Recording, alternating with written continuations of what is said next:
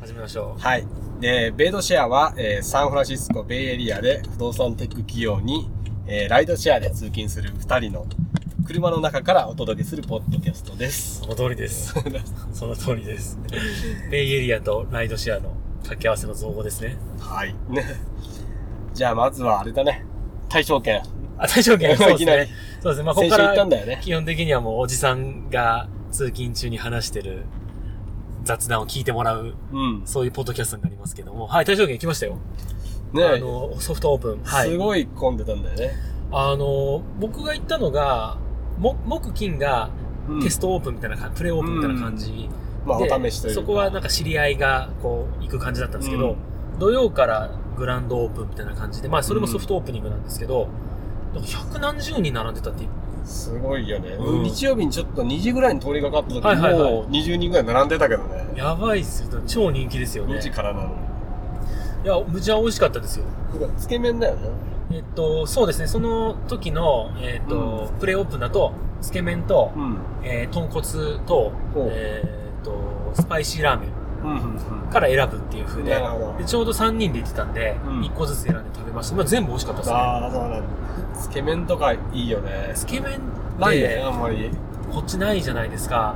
あのー、僕、あ僕すげえ、もともとつけ麺好きで、うんでこっちでもほとんどない。し、この間別の店で、あの、まあちょっと名前は控えますけど、うん和食レストランでうん。つけ麺頼んだら、もう、なんか、あ、まずくて、むちゃく ちゃ。簡単に言うともっと、簡単に言うと、なんか、ぬるいし、うん。で、あとは、つ熱け々麺欲しいよね。熱々欲しいねで、まあ、あれって多分ね、あ熱すぎて、やけどになって訴えられたみたいな懸念があるから、こっちの人は結構ぬるくして食べてる人まあ、猫舌の人も多いですしね。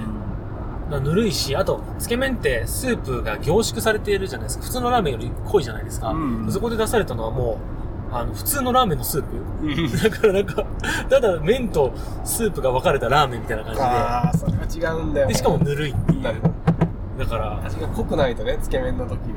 僕それ食べれなくて、別のラーメン頼んじゃいました。すげえ大食いの人みたいになってて。 2個食べ飲んでるね。まあまあちょっと話はそれましたけど、あの、美味しかったですよ。特にやっぱあの、魚介豚骨系のつけ麺。うんあれ、こっちでは食べれるとこ他にないんでう、ん。なるほど。めっちゃ良かったですいね。つから食べれるようになるかなあ、行列ですか。うん、今まだ学生が休みだからねああ、それもありますね。昼行っても結構混んでるんだろうなそう、今日とかね、ちょっと昼行きたいなとか思ったんですけど、うんまだね、ランチはやってないはずなんですなるよほ。どランチは来週からかな。ううん。んまあ、その辺始まって一通りみんな行けばちょっと入りやすくなるかもしれないそうですね。まあ、結構、まあ今日はそういう食生活の話してもいいかもしれないですね。あそうだねこの、まあ、ベイエリアうのん食事情。うんだから麺という先週なんか変わった麺食べてたよね僕ですかうあの、会社のランチですよねん。うんあのデリバリー、ー、ね、ズードルね、ズードル。ズードルズードルはズッキーニとヌードルの掛け合わせそうそうそう。あの、あ、まあ、これもちょっとフードテックに絡むと思うんですけど、うんまあ、これ補足すると、うちの会社は、えっ、と、週に1回水曜日は会社から全部食事を提供するんですよねう。んで、イートクラブっていうオンラインで事あれ前もに、ススタタートアップだよねートアップですよね。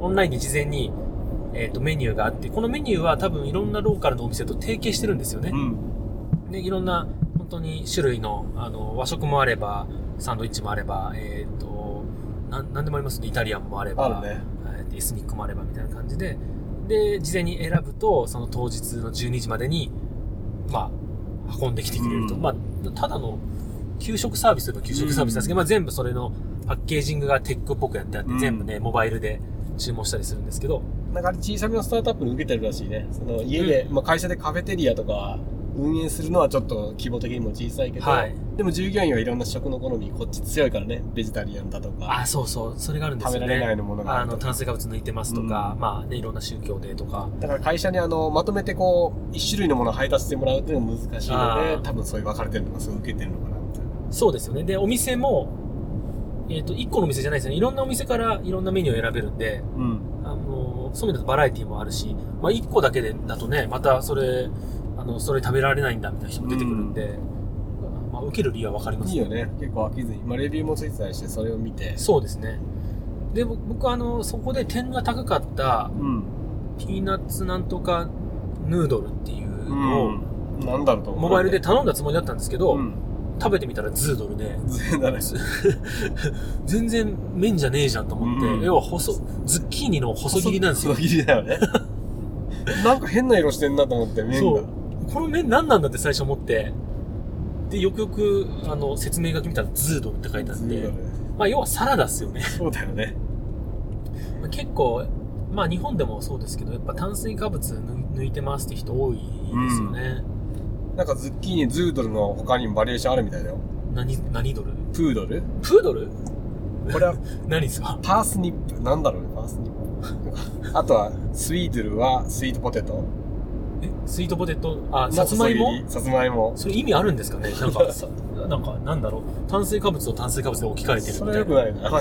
あと、コードルはキャロットだったりあ。あ、ああ、あスクードルスクワッシュヌードルあ。スクワッシュ、スクワッシュって何でしたっけなんかウリみたいなやあつあで、あー、はいはいの、はいはい。中が、なんか、麺みたいになるやつがあるんだあよ、ね。勝手にねなるやつがある。多分それだと思うね。だから、あ、そういうの今出てきてるんですね。すごい出てきてね。あとはブロッコリーのあの、茎の部分。はいはいあはい、れ麺にも。もなってるみたい。まあ、あライライスはもっと有名だよ。あとあの、カリフラワーライス。カリフラワーライス。もういや食べてますブよロッねコ。リーライス、カリフラワーライスと。まあ、ただ細かくチョップしただけだけどね、あれ。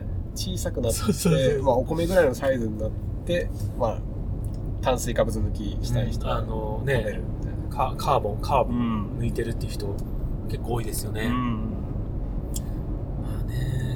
まあ、食べれなくはないね。なんか、食べれなくはない。もうでもズードルはただのサラダでした ね。なんか軽いんだよね、全体的に。軽い軽い。お腹空いちゃう、また。そうですね。うん。あと、フード系だと、一時ソイレント飲んでたよね、会あ社あ、で。ソイレント、ソイレントダイエットっていうのを僕は自分で開発しようとしたんですけど、やっぱお腹空いて無理でしたね。 むっちゃ夕方頃にお菓子食べちゃうっていう。結局何本飲んだのあれえっと、結構やってたよね10本くらい飲んで、あと2本くらいは僕の引き出しで眠ってます、 ね、会社の。やめたんだからね。ソイレントは、えーっと、一言で言うとなんか豆乳、大豆がベースだよね。がベースの、で、えーなんて、まあ豆乳みたいな感じですよね。うんで、え栄養価が豊富で、うんそれさえ飲めば、なんか一日の何何十パーセント取のれちゃう。栄養が取れるみたいなやつで、うん。これもスタートアップですね。うん。で、なんか、エンジニア向けにやっぱ開発したって言ってましたね。あの、うんこうあの、えー要は IT のエンじジニゃアあ、向け時に、間短縮みたいな感時間短縮とか、あともう本当にこう、ゾーンに入ってきたらじ。、うん。あの、集中、タイピングとかコーディングに集中したいなる ほど。から、そこで飯食ってるなんてもったいないみたい な。なるほど。もう、感じ F1 の給油みたいになってるから。そうそうそう。え、でもこれどうなんですか僕、ほら、エンジニアじゃないんでわかんないですけど、山さんコーディングもやるじゃないですか。うん。ゾーンに入ったらやっぱ邪邪魔されたくないんですかああとは、昼を抜きたくなるなって分かるえ、気なんがですですかるな。んでですか昼とか朝とかすごいたくさん食べると眠たくなるかあら、避けるためにあんまり糖分を取りたくなくて、なんかよスナックだけみあ。たいでな。もまあ、ゾーンとまでは言わないですけど、ちょっと、あれですよね。アスリート的ですよね。ある意味。そう。結構いると思うけどね、俺と集中力とか、うやんっぱり。やっぱり違いますいや、違うと思う。一時プロテインシェイク飲んだけど、はい。会社でやるやつ。全然眠たくならないけど、お腹もそんなに空かないプロテインああ。え、シェイクだそれで、えそういう、なんやっぱ眠くなった時のに打った行動って、ま、まずいですかやばいですかやっぱりねバグバグあり ますだからバグも 出るし、スピードがどうしても落ちちゃうよね。え眠たくなってしまうか らやっ。ぱり結構フィジカルな世界ですね。面白いな。こっちで行くか、中国式の食べた後寝る1時間。はいはいはいはいは結構やってる人いるい。から、中ね。国やるんですかうん。中国のオフィス行くと、もうバッとみんな机に突っ伏して、あ机で寝れる枕みたいなの持ってきて、はいはい寝てたりとか。それがマナー違反とも別にされ全てないわけくですね。ないね。へあとはインド式、散歩する。ー散歩はうちの会社の人も結構してますね結。構するよね。うん。あ特にこれ勝手にインド系の人多いなと思って。散歩すごいしてる。散歩しますね。うん。でもね、あみんなしてるのは結構。まあ、結構目が覚めるよね。だから打ち合わせ散歩でやるみたいな。そのまま外に行って打ち合わせしながら、やってますね。駐車場あの駐車場をうろうろしてるだけですけど。 そしたら他の会社のまた駐車場うろうろしてる人もいて、どんどんあのぐるぐるぐるぐる、ポ回ケってモン GO が流行ってた頃 は、ポケモン GO やりながら行ったりとかしてましたよね。まあ、確かに歩くと眠気が覚めるから、それで15分でクイックにリフレッシュして、また仕事に戻る。そうですね。あとはちょっと話しづらい話とか、なんか散歩でみたいな、ああ、そう謎の風潮ありますよね。会議室ちょっとこうね、あ、何の話あ、ソイレントね。そう、うんソイレントは別にまずくはないですけど、ちょっと食べ応えがなくって、う僕は、まあ、そもそもそれがダイエットに向いてるのかとか、何の科学的あれもないですけど、僕が思いついたのなんかいくつかあったね。あとヒューエルとか、インシュアとか。ああるあるあるこの辺も類似系だよね。今日流行ってきてる。あとは食べ物だったら、あれか、インポッシブルバーガーとか。まあそうですね、人工肉系はありますよね。結構やっぱベジタリアンの人多いからう、ん。あれも基本は大豆なのかなあれ大豆ですね。食べたことありますいや、一回レストランで食べた。ああ、全く問題なかったという全か。く問題ないですよね。言われだけでは気づかない人もいるんじゃないかうな。ん。僕あの、うまみバーガーって近所にあるじゃないですか。あ,、あるねそこのインポッシブルバーガー食べましたけど、美味しいですよね。んあの、逆になんか下手したら、普通の肉よりなんか肉っぽい、うんうん。肉っぽく味付けしてあるから、なんか、逆になんか、なんだろう、まあ、ちょっと人工的ではあるんですけど、うん。あの、旨味がすごくあったりとか、うなんかイメージ僕思ったのは、ネギトロとかも、ん。日本で食べるなんか本当のガチのマグロのたたきのネギトロよりもよくわかんないあの回転寿司に出てくるよくわかんない深海魚にラードまぶしたやつの方がうまかったりするじゃないですかなんか可能性あるね。なんていうの油油っぽいというかなんていうの油が乗ってて、ん。実際それはもうママグロですらないみたいな、だからなんかそのこうあってほしいって味付けにもう逆算でやっしてるから、うん。あの逆に肉より美味しいと思っちゃいましたね確かにね。あれなんかエンジニアっぽく開発してるんだってね。なんかへーバージョンがあって、新しいバージョンができたら、前のをフィードバックをもらって直していって、へさらに肉に近づけるみたいな。えじゃあロールバックとかもするんですかちょっと違うみたい な感じで切り戻したりするんですかねあるかもしれない値段は結構高いよね。普通の肉より高かったりする高いでしょうね多分そんなだって大量生産できないですもんね、うんレストランで食べてもあんまり変わらなかったり、なんかちょっと高いようなイメージある。高いと思うだって牛安いっすもん 牛あの何の牛でよければもうすもごういもうだってねその辺の広大な土地で話話し飼いにしてますしてるだけなんでそうだよねね。安いですもんやっぱりまあこっち来てやっぱり牛肉は安いなと思いますね、鳥とかね、すごいやつ。安いしまあやっぱ美味しいですねそうですねまあまあその、まあ、牛肉とかは全然スタートアップ関係ないからですけど、人工あとはあれ肉か、ビヨンドミートあ何でしたっけそれビヨンドフーズってあの、家で作るときにスーパーに行ったら売ってるね、人工肉で、人造肉。えへえある、まあ、インポッシブルバーガーと、まあ、並ぶような二大、それはでもレストランで出すんじゃなくて、家、スーパーで売ってスる。ーパーで売ってる、多分レストランはあんまり聞かないかな。作ってるのかな。そっちの方は、だからもう少し肉から遠いかな。でもう、ーんへー値豆段腐、豆腐ハンバーグみたいな。まあそうだね。それに近い、本当に柔らかかったり。ただ種類が多い。その、ハンバーガーだけじゃなくて、ソーセージも売ってたりとか、うんまあ、ちっちゃいナゲットみたいなのもあったりとか。この前上場したんだよね、この、あ、本当っすか、うんビヨンドフーズ。そっちの方が先に行ったんですね。うんへえ。多分業販というかもうスーパーだからたくさん出てるのかな。うんうんうんまあ、種類も多いし。代替品、代替、そうですね、肉の代替として。うん。まあ、ベジタリアンとか。ベジタリアンになりましたって人多いんでね、そういう人は肉がまだ恋しいですよね。もともと食べてたから。そうですよね。だから、豆腐とかも食べ、豆豆腐野菜炒めとか食べてますもんね。うん。確かに。面白いよね。まあ、なんかスーパーで買うでいうと、スーパーっていうかなんか家家で食べる系でいくうとん、あの、ブルーエプロンああ、ブルーエプロンね。あの、全然人工肉関係ないですけど、うん上場したね、この前。ブルー、あ、ブルーエプロンも上場したんですうかん、ブルーエプロンあれなん、なんて言ったらいいんだろうミールキットか一言でな言うとミールキット。そうですね。もう、食材が切ってはないけど、まあ、一食分全部食材がはいはいはいパッケージされてて、もう肉も調味料も入ってるもんね。そうですよね。で、えーっと、まあ、家で切って、やり方洗って切って焼い書いてて、レシピがあって。で、割とレストランっぽいご飯が作れたり。日日本で言うと何なんだろう本だと、あんまないんじゃないですか。まあ、生協とか、あとは、吉慶とか昔あったけど、吉慶とか今ねってあんのあと、クックパッドじゃなくて、どこかデリバリーやってると思う。一社スタートアップ。あ、あとあれだ、えーっと、あーシャープシャープのなんか、なんとかクッカーみたいな、無水クッカーみたいなやつにミールキット、それでで作る用のレシレシピと材料みたいなの作っがてなくるんのがあかるん、だ。まあ、やってたな。うん。結あれ構その辺、あれいいのはなんか料理覚えることにもなるなと思ってああ、あれ結構おしゃれ系ですよね、なんか。うんちょっと普段作らない中東系の料理とかなんか、そうねああいうことでもないとやらないしだから本当にちょっとレストランで出るような感じのやつですもんね。でも1食15ドルとかそれぐらいだよねで、あと、アマゾン GO に行くと、まあ、ミールキットっていうか、なんていうか、まあ、日本で言ったら、まあ弁当みたいになってますよね。うんまあ、温めるだけみたいな、こういう、あるねアマゾン GO の、あのん売り場行くと。ああいうののデリバリーも一時頼んでたことあるあちょっと安いよあれ10ドル弱ぐらいかあ。な家で調理する系でも、まあ、本当にもう温めるだけの、まあ、いわゆるもう弁当に近いようなものもあれば、えーっと、レストラン的なものレストラン的なものもあるし、あと、まあ、その流れでいくと、えっと、イン、んインパーフェクトうんって、えっと、なん食か材野菜が届くやつ。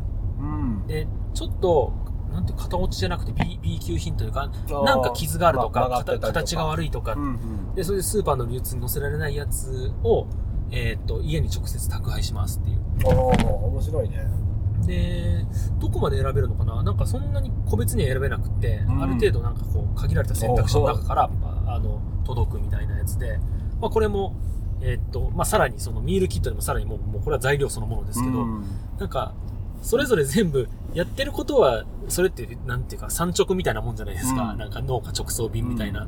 だから、新しくはないんですけど、全部ちょっとかっこいいパッケージング。してまあかっこいいブランディングスマホで頼めるとかウェブだけでそうそう、スマホで頼めるとかっていうので、もう一回パッケージングし直すことで、いけてる感じになって上場までしてますみたいなう。んうんそういう動きはちょっとありますよ確かに増えてね。るねあとは何やだろうなあともっとテック系によるならフードロボット系あハンバーガーとかい行ったあの SF にあるやつ、あ、置いてないっす。まあ、クリエイターってやつはもうハンバーガーをロートを作ってくれるマジっすかやつだったり俺この前見たのはあれだったあのラーメンラーメンはいを自動販売機みたいなところで作ってくれる、へえ。名前がね妖怪って言うんだけどその 会社ただなんかタコみたいなのがこうあってそこからラーメンが出てくるみたいなそうかどどどうなんですかねなんかその辺ちょっと新しいのか新しくないのか分かんなくないなんかだってあのうーサービスエリアとか日本で行ったら ラーメやン焼きおにぎりとかなんか出てくるよね、出てくるじゃないです か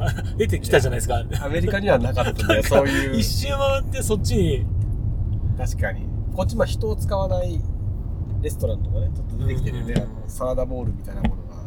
そうっすよねもう裏では作ってるんだけど、そ表うにだからはそこもや出っぱてパこッなケーい。ジングなんですよねパッケージングとかブランディングとかで、うん新しいみたいな。そうそうそうそうまあ実際監視してる人がいたりして、あんまり減ってないのかなとか思うんですけど。まあコーヒーとかはね、いいかもしれない。そうっすよねでもあのあれも不思議だ。シェイクしたりというか、まあ、わざわざカップをロボットが持ってきて、こう、コーヒー入れてくれるとかね。それもわかんないです山本さんの地元にありありました僕の地元の三重県の松阪駅にはですね、あの、中高そこ使ってたんですけど、あの、自販機って普通缶の自販機じゃないですか。うんでもそうじゃなくて、あの、紙コップの自販機もう、まあ、あったよねありましたありましたよねでなんかあったよねに2個ミックスできたりとかして。それはどうなのおいそれできたんですよ。で、壊れてるんじゃない 壊れていない。たまにアリとか入ってるんですけけど。で、あれもなんかこう、ボボッと押したら、ガチャーンってなんか、あの、紙コップ出てきて、うん氷がガーって入っうて、んその後ドリンク入ってって。ん。俺って、ロボティクスですよね。そうだね。だからそれがもっとこう産業用ロボットとか使って、もう遠くから紙コップ取ってきたりとか、あと手を振ったりとかするんだよねまあそういうことですよね。だかそうら、遠くに置かずに近くに紙コップ置いときゃいいいいけど、まあ、ちょっとやってる感じですよ。ロボットがやってる感。出してるね。まあ、増えてきたり、まあ結構視察で来た人見に行くみたいです。アそうマですよねゾン GO 行って、そのコーヒー飲んえーちょっと行でっ、てみないと。ちそょのハンバーガーのベンダー行ってみたいな。全部近くに揃ってるから。っと行ってみよう。ちょっと、あと面白いなと思ったのは、あの、フードデリバリーボット。これはもう完全に外とか、もう大学のキャンパス内をこう、歩いてというか、箱みたいな形で、ああれキウイっていうらしいんだけど、あ、ボットで、ロボロボットってことですかロボはいはいはい。デリバリーロボッうト。んうんうん。 SF たまに見かけるよね、あれ。あなんか台車みたいなやつが、こう旗とかついてて、勝手あに、えっとね、そ走ってるれやつ思い出した思い出した。あの、えっと、病院とかでやってるのそうですね。あの、うちの奥さんが出産した時に、あの、サンフランシスコの病院だったんですけど、うんえっ、と、ロボットがご飯運んできましたよ。配膳ロボット。配膳ロボット、普通に、あの、それ全く人はいない。一人で、 へ一人でわーって来て、そうそう、で、ご飯入ってるんですよ、中に。ー確かに施設内ならいいよね。外なら勝手に取られちゃったりなんか。そうそうそそうう、そう施設内なんで、あの、ね、知らない道でもないだろうし、んそうそうそう、ありましたよ。普通に廊まあ下そうをだなバーってそのロボットを歩歩い歩いてっていうかな走って走ってというか、うん廊下なんで走っちゃダメなんですけどなんていうんですか コロコロ。車輪で動いてましたよああ、じゃあ人件費をそこで、そうね、 節減できるまかあ。そうでしょうねまあ忙しくないそうでしょうねまあロボットそそういう系で言うとあとはまあこれ全然食べ物関係ないですけど、うんあの見回りロボロボットあ、いるね動いてますよね三角形のやつでしょそうですそうですこあの防犯ロボットっていうんですかねあれは結構 SF 感あるよね。なんかあのサイファイというか。ありますね未来の。あ S S サイエンスフィクション感の S- SF ですね、ありますよねカメラというか顔みたいになってるし、はいはいはい録画していますって書いてあって、みあたれいな。結構大きいしね。あれ怖いですよねあれ怖いよね。あそこから銃が出てきて不審者撃てばもう本当に未来のやばいっすよね ロボコップだよね。やばいっすよねそれでちょっと AI が反乱とか起こしたらやばいっすよね、ん。あれ充電してるステーションで見た。あ見たことないであすの、今度のところの近くで、いはい自分でそこに戻ってって充電、ルンバみたいに充電して た。電池が切れたから。でそこで何体もいるわけですかその2体いたね。だから二体交互に充電し終わったら反対のやつがあまあ飛び出してきてシフト制ねシフト制ねシフト制ね電池切れちゃう から。すじゃあい夜勤のやつとあの日勤のやつがいるんですねごいね。近づくとこっち見てくるからね、結構。へードキッとするけど、何もしてなくても。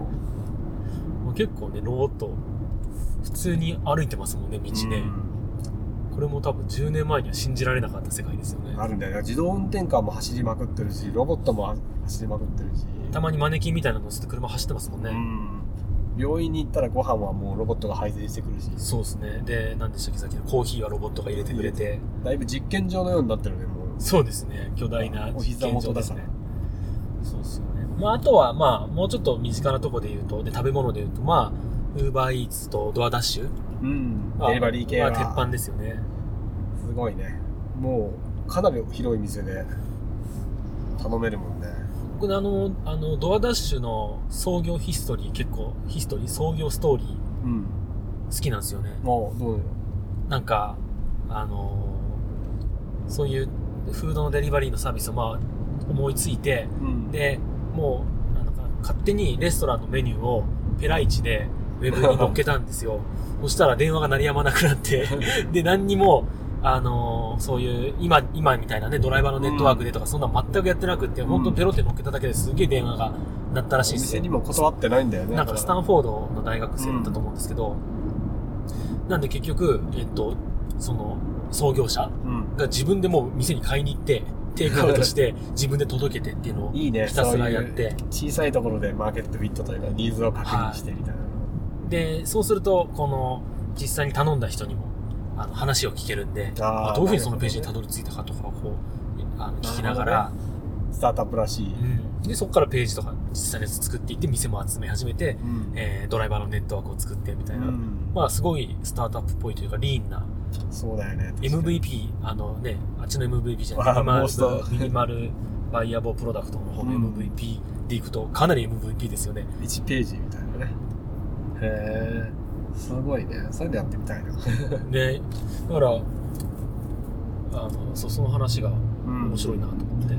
まあ、デリバリー系に近いけど結構ニーズがあるあって最近出てきたなっていうのはあの結構テイクアウトに取りに行くこともあるんだけど近所でん事前予約する電話してなんとかだったのがもうアプリ上であ、注文しとけるやつが出てきたねありますね。それ、あの、楽天が入れてますよね、多分。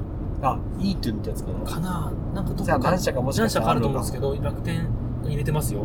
あれ便利だったあ、本当ですかあの待たなくていいから。結構フードトラックとかでも対応しててああ、いいな、いい結な。構並んで列がすごい時にあーバッとスキップして一番前でバサッと受け取れるっていうのはそれいいですね。すごいいいねなんかフードトラック結構一緒にね、僕らも行ったりするじゃないですか。そうするとみんなでまず集まって席取って、じゃあって言って結こ構う、大変それぞれチリチリにいろんなフードトラックに行って注文して、えーっと、早くうん注文がね、来たら、人はなんか待ちぼうけみたいな。そ,、そうねの間ピザ冷めていくみたいな。うで、なんか人気の店に行った人ほど全然遅かったりとかして、全なんか結局30分以上まだ乾杯できないんですけどみたいな、うんあるじゃないですか。ん、あり得るね。それがもう飛ばせるからいいですね。で僕が使ったアプリとかあとは割引が結構適用されてたので、お店としても、おー。まあ、それでかもうちょっとまあ集客できるからってことなのかもしれない。はいはいはいはいまあ、あとデリバリーフィーもかからないから、えかなりウィンウィンだなと思って。それ面白いですね。うん。結構いろいろある。その辺はね、いろいろなんか出てきてますよね。そのさっきの、その、なんだ、いい点うん。だけじゃなくて多分いくつかあると思う一緒で、うん。ウーバーイーツとドアダッシュ以外もやっぱ今出てきてますよね。あーあの、キャビアとキかャビア。だね。あれ、でキャビアはう、ん。あれなんですよね。結構、いいいレストランが多い。ああ、いいっていうのはなるほどね高級なレストランが多い。あ、そんな感じするわ。確かに。どういう営業戦略かわかんないんですけど、うんあの、そっちに絞ってることによって、嫌がるのかなそういう高級店は他のと一緒にされるのかまあ、な、それはあるかもしれないですよね。うん、あの、面白いね。住み分けていく。一級には乗せるけ ど、じゃらには乗せない。ああ、旅行のね。なるほど。なんか、まあ確かにあるね。あの、そうだ。それで言うと、あれもまあ、フードテックというかね、レストラン系で言うと、うんオープン、オープンテーブルか。オープンテーブルねオープンテーブル。うん。あの、店の予約うんアプリ。あれもオープンテーブルがあって、あと何は、社もあるもんね。イエルプうん。もやってるし。イエルプはまあ、あの、日本版食べログみたいな口コミサイトだけど、口コミから予約も最近できますようね。ん。あそこも何社かあったりとか。そうそうそう。その辺は普通の、あの、割と手広くいろんな店やってるんですけど、あと何社かあるうちの、なんかレ、レジ、RESY。あああ、あるね。れは結構いい店限定なんですよね。面白いね。あれ、そういうふうに分かれていくっていうのやっがねぱ枝分かれしていくんでしょうね。で、ちょっとやっぱ高級路線のところは、高級路線に絞ることで、絞って、多分、ブランド既存しないよとか、うんあとその、レス、レシーの場合は、えっと、クレジットカードが必須なんですよね。あのだから、ああいう脳症の問題とキャかン、セルレうジン取れるん、特に高級店とかそれ絶対多分嫌うじゃないですか。っていうのとかも、まなるほどあ、できるっていうので、あの、高級う店んに、あの、割とターゲティングしてやってますね。あれ試したあの Google が Google のま同じ予約システムなんだけど、はい。もう電話してくれるのそのえオープンテーブルとかどこにも加入してないからウェブでは全然できない、ー。はいはいはい。中華系の店とか結構あるけどはあ。そういうところをもう予約この時間でしたいって言ってまた押せば Google の自動電話まあうん、自動音声電話してくれて、ん向こうの回答も音声認識して受け取れたかどうかですげえ便利それ自むっちゃいいじゃないですか店側はまあそういうシステム入れなくてもむちゃくちゃいいっすねそれ普通に取れたよ中華料理屋とかで試してみたけどあそれいいですね、まあ、ちょうどこのデジタルとアナログの間みたいな間のえー今まだ残ってるペインポイントをうん解決してくれる感じしますねやっぱ電話ちょっとやると時間がかかるからもう会議中とかにそこでこっそりボタンを押したらもう予約できちゃってやっぱね電話ってどうしてもねこう TPO を選んじゃうから、うんねそれいいっすねすごい便利今は多分お店側がそれ受けてもいいって言ってるとこだけなんじゃないかあなそうなんですかねなんかどの店に出てるわけじゃなかった電話も全然繋がらないですからねそうね。で、何回も何回も休みになるたびにかけたりとか。